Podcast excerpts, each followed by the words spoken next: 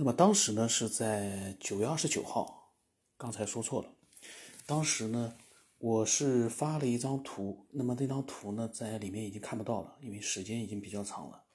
呃，当时呢发的应该是马斯克当时发射火箭的，就是大家应该有印象的。如果说是对科学比较感兴趣的，就是那两个用不锈钢做成的大的火箭，星际火箭。还有一个小的，是十一年前造的火箭。那么当时呢，阿成他就出来说：“他说这个发射塔塔架确实太省钱了，因为那个塔架呢，就是从外观上看呢，嗯，我依稀记得呢，还是比较就是简单的那一种。因为马斯克他的那个公司发射火箭，每一次。”你从结构上来看啊，就是那个发射架来看，你会发现很简洁，不是那么复杂。那么阿成说呢，他说打破了常规，呃，然后他说呢，酒泉和西昌的现场他都到过。马斯克这个看上去实在是太业余了，呃，之前在很久之前的聊天里面呢。阿成跟我专门介绍过，就是他呢很喜欢去各地的火箭发射场，反正就是还有一些中国的天眼，嗯，有一期节目我专门介绍过。他呢很喜欢去参观那些呃跟科学有关的设施。那么他说呢，他觉得呢马斯克的这个发射火箭的装置呢非常业余。然后我呢当时说，我说所以说呢，核心的技术是看不见的。人不可貌相，火箭不要看外壳，外壳再光滑，飞不起来也不行。然后发了一个偷笑，因为毕竟你跟呃其他的人有不同的看法的时候呢，嗯，聊天的时候一定是不能就是针锋相对的，你必须要让对方觉得说你只是在发表你的个人的一些看法。那么阿成说，他说塔架是安装工作必须的。他的意思就是这个塔架很重要，嗯，然后呢，马斯克的那个公司的塔架呢，并不是，呃，非常的就是说，在他的眼里面啊，质量不是那么好。但是呢，随着时间的推移啊，这个是在去年嗯九月份的聊天，二零一九年九月份的聊天。其实呢，前两天呢，马斯克的载人飞船已经进入了宇宙，两名宇航员已经到了太空站。而且，在这之前呢，美国航天局呢，他们在载人发射的时候呢，这个基本上都是给俄罗斯去做的，要交很多的钱给俄罗斯。那么现在马斯克的载人飞船成功之后呢，以后呢就可以用他的比较经济的这样的一个方式去做载人进入太空的飞行。而且俄罗斯据说呢，也准备要让马斯克以后呢。承担他们的就是宇航员进入太空的这样的一个工作，而且那个火箭发射的镜头，呃，感兴趣的人应该也看到过，呃，发射之后呢，它的火箭的主体应该是回收在海上回收，非常的平稳，平稳到它降落到海上的平台的时候呢。有的人在留言里面说：“是不是倒放的？”那个火箭在到达海上回收平台的上空的时候，非常缓慢的矫正了它的一个垂直度，慢慢的降落到平台上，然后火焰呢就变成了浓烟，稳稳的回收。那有的人他是真的不知道，他怀疑。这个是不是在倒放？因为他不相信有这么先进的一个技术。这个时候，葡萄说啊，说马斯克的火箭是可以回收的。然后阿成说呢，他说说一句难听的话，在中国连消防安全检查都通不过。葡萄说呢，塔架太牢固，回收火箭时会有麻烦。嗯，这个呢，我在想啊。葡萄跟阿成说的这个塔架应该是两种概念，因为塔架跟回收火箭呢是没有太大的关系的，因为它正常的回收火箭有的时候是回收到地面的呃回收区，有的时候呢，它是很多时候都是回收在海上的回收平台。嗯，我不知道为什么会在海上，可能是不是因为更安全？就是比如说，如果出现问题的话，对周围的环境没有太大的影响。如果是地面的话，有可能会不会发生爆炸之类？我这是我自己，我不懂啊，我瞎猜的。所以我在怀疑呢，葡萄和阿成说的可能不是同一个东西。那当时我说，我说不太懂，我说但是我觉得它的每一个设计，包括外壳，都是有自己的考虑的。它的回收成功率现在已经非常高了。在他的直播里面，似乎对所有的疑问都有解答。因为马斯克他的火箭发射是从无数次的失败里面走到现在的。有一段时间他已经濒临破产，只要再失败一次，回收再失败一次，或者发射再失败一次，他的这家航天公司、航空公司就破产了。但是呢，挺过来了。这个里面挺过来的原因是什么？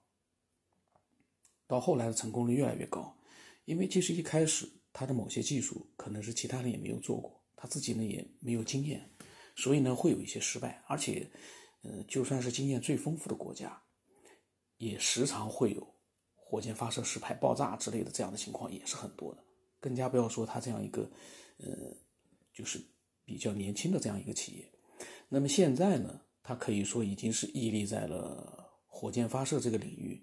已经是到了一个高峰了，嗯，包括俄罗斯已经都承认了它的一个安全性，准备让他承担他们的宇航员上天。那么也就是说，他的一个私人的一个航天公司已经可以匹敌很多大国的航天的国有的这样的一个航天的一个企业，所以很很厉害啊。那么阿成说。中国任何一家重型装备企业都比这个专业。那么阿成呢？他可能是从外观上面的，他感觉马斯克的这个火箭呢，他觉得不值得一提，质量不好。嗯，然后呢，我说呢，我说关键是核心技术，专业这个怎么说呢？要到了现场工作视频，看到现场工作视频才能比较。这我说这个是没错的，因为火箭不是说光看你一个外壳外观，这个核心技术，这个专业。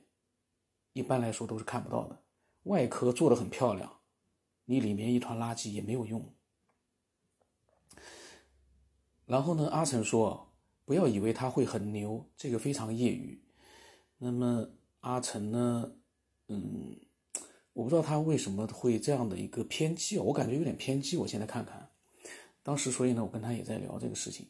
我说，火箭毕竟不是一般的装备，私人企业。能达到这个高度，只花了这点时间，还是很牛的。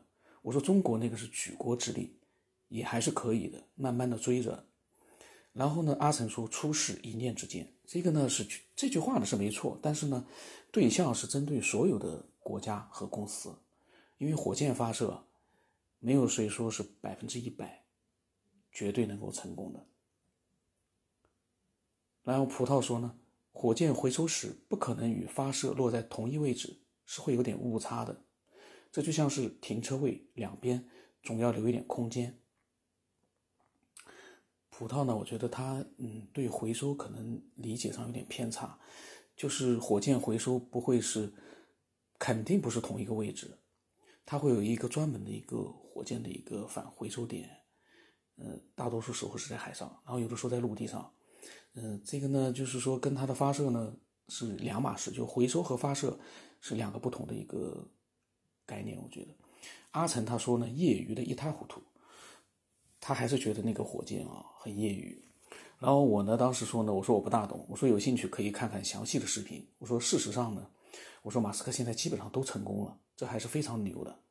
那么葡萄呢，他说马斯克的火箭之前已经成功的有过回收记录，可以百度查一下，这个不是一次了。然后我说我说高科技的东西我不懂。只是他做的结果，我们还做不到。很多次回收成功，包括海面的平台，非常的牛。我说最早呢失败了几次，差一点破产，后来成功了。海面平台我说是活动的，稳稳的落在上面是很牛的。然后阿成呢，他说多数外行以结果为导向。这个阿成我不知道那天聊天，他以前的聊天是很理性的，嗯，然后他也跟我讲他是硬科学的爱好者。我不知道他为什么那天的聊天啊，嗯，非常的偏激。他说等出事的时候就知道专业和业余差多远。然后先导浩克说，他这个时候问了个问题，他说一百五十吨的有效载荷，我们最大的是多少？嗯，我当时说呢，我说内行是做不出来的，说的再专业也不行啊。我不知道这句话我当时说的是什么意思。然后呢，我说，何况火箭事业都是建立在失败的基础上的。我说，我个人觉得还是要清晰的明白我们和美国的差距。我们的比较稳，但是技术上差了不少，这个呢是肯定的。我们的在技术呃先进性上还是差了很多的。然后呢，我说，毕竟他们六十年代六十年代末上月球了，所以还是要客观的面对对手的先进之处。不能看表面，我说个人看法，嗯，然后葡萄说塔架的牢固是为了保证发射发箭的时候稳定，可他成功回收了塔架牢固不牢固，又怎么会影响发射呢？他这个逻辑我没大弄清楚。然后我说啊，我说马斯克在直播的时候都有解释的，嗯，我说我倒是觉得呢，外壳没那么多重重要。中国的很多网民说焊接的水平差，技术不高。但是其实这是一台实验火箭，打磨的再光滑好看，还得要飞上去再落下来才行。我说不能瞧不起弱小者，也更不能瞧不起强大的对手。我说我感觉，呃，网络里面的有些人啊，嗯，有的有很多都比较膨胀。这个在微博里面可以看到，很多人比较膨胀，在他们眼里面已经是目空一切。然后呢，我跟阿成说：“我说阿成，我不是说你，我说我们是在聊天，各说各的。我说我对这个专业细节不懂，不太关注。我说我关注的是别的东西。”然后呢，那天的聊天呢就结束了。那天聊天结束之后呢，整整过了两个多月，才进行了第二次的聊天。那么，呃，这次的聊天呢，非常的独立，也非常的有意思。嗯，让我感觉到，就是我们其实，在嗯面对一个强大的一个国家的时候呢，虽然我们也在发展，但是呢，千万不能小看，客观的要客观的去看那个强大的对手，不能因为这个对手某一个地方，你突然发现你觉得，哎呀，他焊接水平很差，其实他不锈钢的外壳，我不知道当时为什么很多人说焊接的技术不高。可能其实他作为一个私人的企业，他考虑的是成本。它的外表的焊接，只要平滑度达到了他的要求，焊接的点达到了他的要求，满足了他的发射要求，他可能就不会再要求说要把它做的外观像平滑的镜子一样，非常的漂亮，非常的美观。美观其实是第二，已经是其次了。我相信马斯克这样的人啊，他注重的应该还是火箭发射的一个安全性。还有一个火火箭发射的，它的一个真正的专业性，而不是说你把外壳打磨得非常的光滑漂亮，你这个火箭就非常的高级。我觉得我们可能，嗯，着眼的点，可能有的人在这方面可能是有些偏差。我觉得，那么这次的聊天呢很有意思，嗯，下来呢我会录更多的爱好者他们发来的各种各样的想法，因为，呃，这个。专辑能够录到一千多期，可以想象，有非常多的爱好者发来了他们的想法，同时呢，嗯，也有非常非常多的人，嗯，他们发来的想法我还没有录，我都会陆续的把精彩的部分都录出来，嗯，期待更多的人把他们的分享都贡献出来，嗯，这是一个自由思索的、自由分享的一个节目。期待更多人的一个加入。那么今天就先到这里了。